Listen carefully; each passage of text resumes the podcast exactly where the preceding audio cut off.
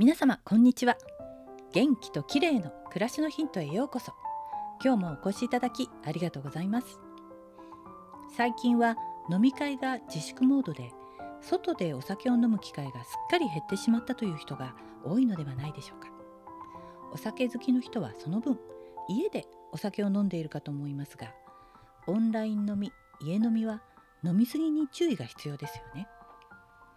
今日はアルコールと自律神経の関係についてです。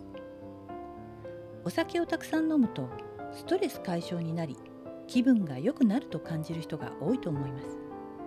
でも自律神経に詳しい順天堂大学医学部教授の小林博之先生によるとこれは誤りでアルコールで意識が麻痺しているのを気分がいいと錯覚しているだけなんだと言います。適量のアルコールは心身をリラックスさせる効果があると言われますよね。でもアルコールを多量に摂取すると交感神経が過度に優位になってしまうんですね。その結果自律神経のバランスは乱れてしまうと小林先生は指摘します。またお酒を飲みすぎると脱水症状が起きて血液がドロドロ状態になり血流が悪化し頭痛などのさまざまな不調を引き起こします。ではどうしたらよいかというと飲みすぎないことなんですがそれが難しい場合はお酒1杯に対して水を1杯飲むようにすると良いと小林先生は著書の中でアドバイスしています。こうすることでアルコールによる脱水を防ぎ消化管の働きを促してくれるといいます。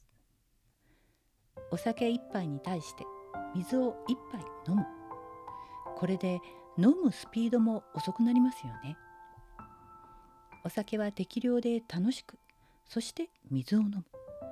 おうち飲みでも忘れずに実行してくださいね。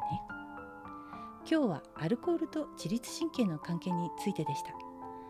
小林先生の著書は眠れなくなるほど面白い自律神経の話という本です。興味のある方は読んでみてくださいね。